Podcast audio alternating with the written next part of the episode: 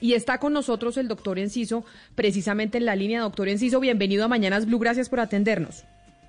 Camila, muy buenos días para usted. Un saludo especial a Rodrigo, a Valeria, a toda la mesa. Un gusto estar hoy con ustedes. Pues doctor Enciso, esa columna que usted publicó ayer en Los Danieles, que mi compañero Rodrigo Pombo probablemente no leyó, porque por eso yo le preguntaba a él qué leía los domingos, pues ha generado eh, una gran conmoción en el sentido de que las acusaciones que usted hace son bastante graves. Pero para quien no la leyó, como mi compañero el doctor Pombo, ¿por qué no le contamos la acusación que usted hace directamente a la gente de la campaña de Miguel Uribe con el tema de los dineros eh, de, las, de la subcuenta COVID? Con mucho gusto, Camila.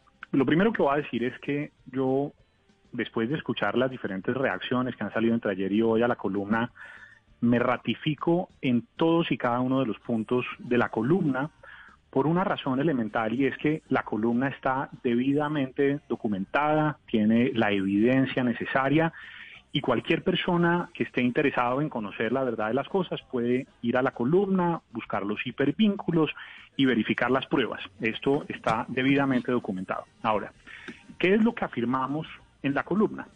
Básicamente lo que yo digo es una cosa muy sencilla y es que el gobierno nacional le entregó la administración de la subcuenta COVID, que es en donde se van a manejar una parte muy importante de los recursos de la vacuna, y otros recursos destinados para atender la pandemia al grupo político de Miguel Uribe. Esa es mi afirmación, a eso me atengo y hasta ahí llego. Las interpretaciones que puedan hacer las personas, los lectores, el mismo Miguel Uribe, ya queda en su resorte.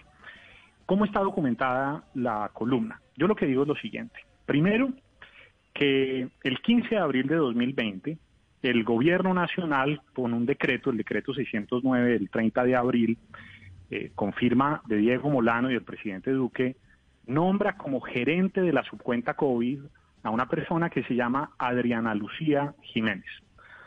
Esta señora trabajó en el pasado en la Secretaría de Gobierno durante la administración Peñalosa, pero no solo eso, después fue la gerente de la campaña de Miguel Uribe, la gerente de la campaña y esto lo pongo con mayúsculas.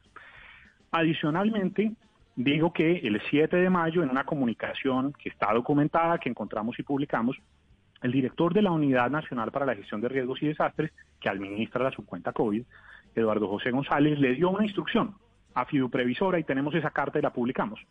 En esa instrucción le ordena contratar a Claudia Candela Bello por 14 millones 673 mil pesos y eso además lo eh, pueden verificar también todos los lectores.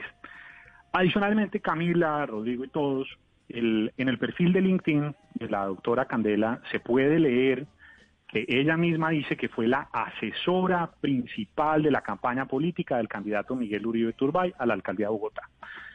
La columna también menciona a otras dos personas, un funcionario que se llama Juan Sebastián, no funcionario, corrijo para ser técnico, un contratista que se llama Juan Sebastián Castro Gaona y otro que se llama Cristian Francisco Pulido Acuña, que también coincidieron con Miguel Uribe durante su gestión, su paso en la Secretaría de Gobierno y uno de ellos además en el Consejo de Bogotá también. Pero, doctor Eso es lo que nosotros estamos diciendo. entremos un poco en esos nombres que, que usted está diciendo que además le falta el general retirado Gustavo Rincón eh, eh, Rivera, además, que también está mencionado. Y, le quiero preguntar por estas personas, porque usted, mm, pues ahí hay, hay dos eh, asuntos muy serios que usted menciona. Y primero es la cercanía, la, cercanía con estas personas. Y en segundo lugar, pues el incremento. digamos, el incremento salarial de, de, ingresos de estas personas gracias a estos contratos. Al margen de esto, ¿usted cree que estas personas como la doctora Adriana Lucía Jiménez, como Juan Sebastián Castro, Cristian Francisco Pulido o el general retirado Gustavo Rincón, ¿usted cree que son personas que son idóneas para el cargo o ni siquiera eso? Mire, ustedes que son periodistas muy serios y conozco el trabajo que se hace desde la mesa, eh, saben que uno, uno tiene que hablar con los hechos. Yo verifiqué, pude ver lo que está publicado de las hojas de vida, de la trayectoria profesional de estas personas. Yo no me, no me atrevería a decir que no son personas competentes, que no son personas preparadas para ocupar esas posiciones. Eh, esa, no es la, esa no es la discusión. Mi, mi, punto no es decir que son personas incompetentes o que no están preparados, ellos en particular, ahorita vamos a la discusión de la otra persona que usted acaba de mencionar. Mi, punto no es decir que estas personas no están preparadas para el cargo, tampoco es mi punto decir que, el, estas personas eh, son corruptas, ni más faltaba. Jamás lo dije ni lo insinué en la columna. Lo que sí digo es que algunas de esas personas han tenido un incremento importante en sus honorarios, como por ejemplo el caso de la doctora Jiménez. Mire usted que en abril de 2016, cuando ella entró a trabajar en la Secretaría de Gobierno de Bogotá, tenía unos, unos, un salario de 3.888.000 pesos. Eso fue hace cuatro años. Eh, hoy, en la subcuenta COVID, pasó a ganarse 14.673.000 pesos, o sea, casi cuadruplicó sus ingresos. doctor Enciso, perdón, pero es que cuando usted llama esto... No, pero cuando usted llama esto un precio de consolación, cuando usted dice que, a Miguel eh, Uribe Turbay se lo dan como un premio de consolación, de alguna manera se implica que no eran personas idóneas, porque es que cuando uno dice es un premio de consolación, pues usted no ganó esto, pero le doy esto, eh, aunque no se lo merezca. Entonces, eso, pues por lo menos yo lo interpreto así. Entiendo, y, y, yo entiendo que la columna de cualquier texto que uno escriba es susceptible de distintas interpretaciones. Mire usted que, por ejemplo, Miguel Uribe sale a decir que yo lo estoy acusando, que lo estoy calumniando, yo a él no lo he acusado de absolutamente nada. Lo único que yo estoy intentando revelarle al país, y me parece que esto es un asunto de interés público, es quién es el grupo político que hoy en día está en control de la subcuenta COVID.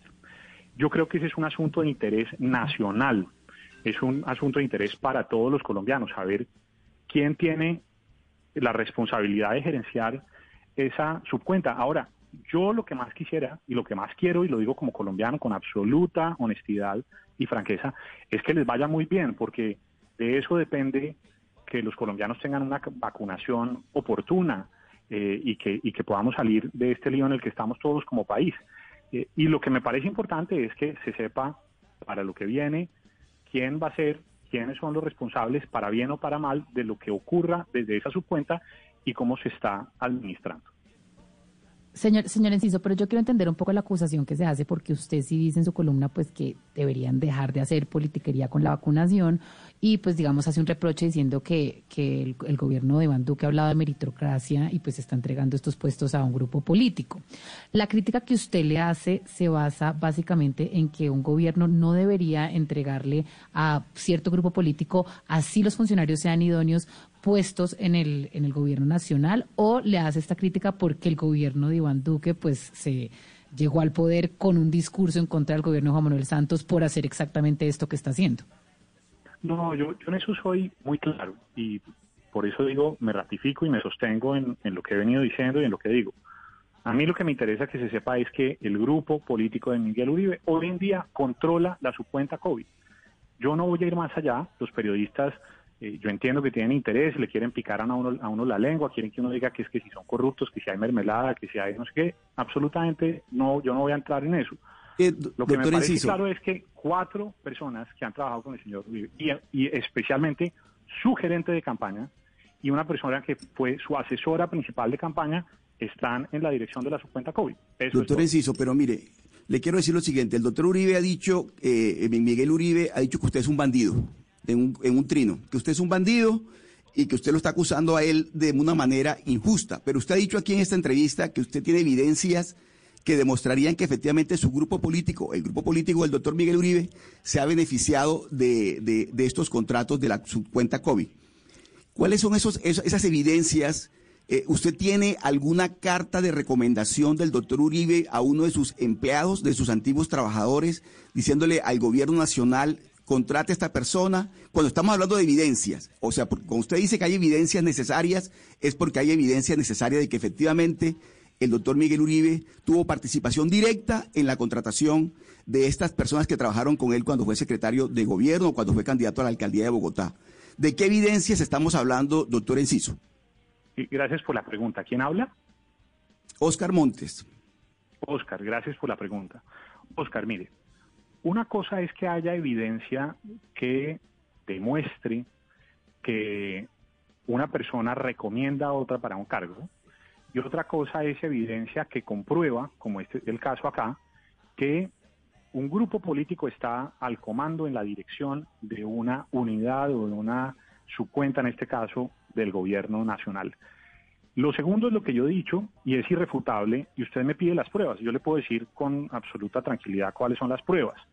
está el decreto de nombramiento de la doctora Adriana Lucía Jiménez, están los contratos de ella con la Secretaría de Gobierno de Bogotá, están eh, los contratos de Claudia Candela Bello, de ella y de las otras dos personas que ya mencioné en la página web misma de la unidad. Ahí están publicados. Cualquier colombiano que quiera entra, hace clic, ahí puede encontrar esos contratos de esas personas.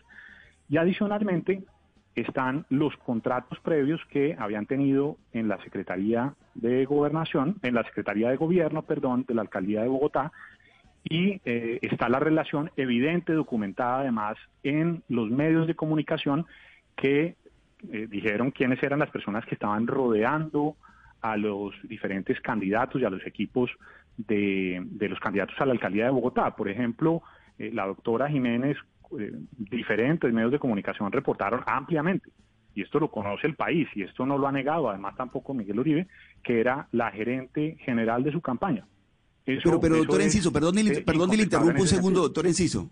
Perdón, le interrumpo, pero es que digo, esos contratos fueron adjudicados por la participación directa o la intermediación del doctor Miguel Uribe, o fueron, esas personas fueron nombradas por la intermediación o la participación directa del doctor Miguel Uribe para que efectivamente fueran adjudicados los contratos o fueran nombrados esas personas, porque cuando estamos hablando de evidencias, estamos hablando de pruebas y pruebas que vincularían directamente al doctor Miguel Uribe. No estoy haciendo aquí de abogado del, doctor Miguel Uribe, a quien no conozco, pero me parece que es bueno precisarle a la audiencia el tipo de evidencias de las cuales estamos hablando, doctor Enciso. Gracias otra vez por la pregunta, Oscar. Insisto con mi respuesta. La evidencia que documentamos y que pueden consultar todos muestran la relación que han tenido estas personas con el doctor Miguel Uribe, tanto en cargos o en posiciones anteriores, como en su campaña electoral la alcaldía de Bogotá. Hasta ahí llego yo. Eh, yo, yo me pregunto y entiendo, Oscar, su insistencia y, lo incisivo de su cuestionamiento, y, lo entiendo, eh, pero imagínese usted que no fuera el doctor Miguel Uribe, sino que fuera, qué sé yo, por ejemplo, eh, el grupo político, la, la, la persona que fue la gerente de campaña de algún político gravemente cuestionado o capturado hoy en día por hechos de corrupción. Probablemente eh, habría, habría una reacción distinta y seguramente eh, la, el planteamiento sería, bueno, ojalá hubiéramos podido saber que el grupo político de esta persona estaba al mando de santidad. Y mire, yo, yo insisto en esto. Yo no he dicho que el señor Miguel Uribe es corrupto, jamás lo he dicho, eh, y no he dicho que ninguno de, de las personas que trabajan en la subcuenta lo es.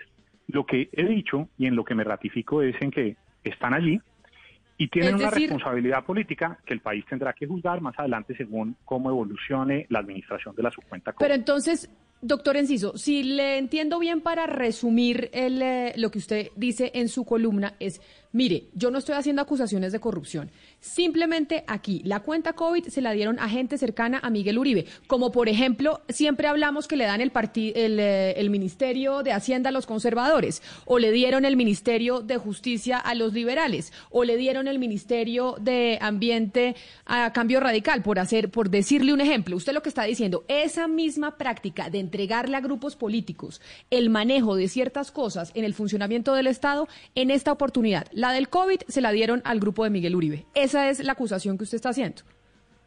Insisto en que no es una acusación, son hechos y estoy publicando y revelando los documentos que comprueban esas afirmaciones es el doctor Camilo Enciso, director del Instituto Anticorrupción. Nosotros quisimos que se pudiera dar una charla directamente entre el doctor Enciso y el doctor Miguel Uribe, pero pues ninguno de los dos aceptó y por eso pues respetamos eh, su decisión. Doctor Enciso, mil gracias por estar con nosotros. Un feliz día para usted. Mil, ¿Le puedo pedir un favor? Claro que sí. Usted me puede regalar un minuto más para hablar de un tema un poquito distinto, que es uno que le escuché hablando a ustedes, que me parece muy importante, es el de la transparencia de los contratos de las vacunas.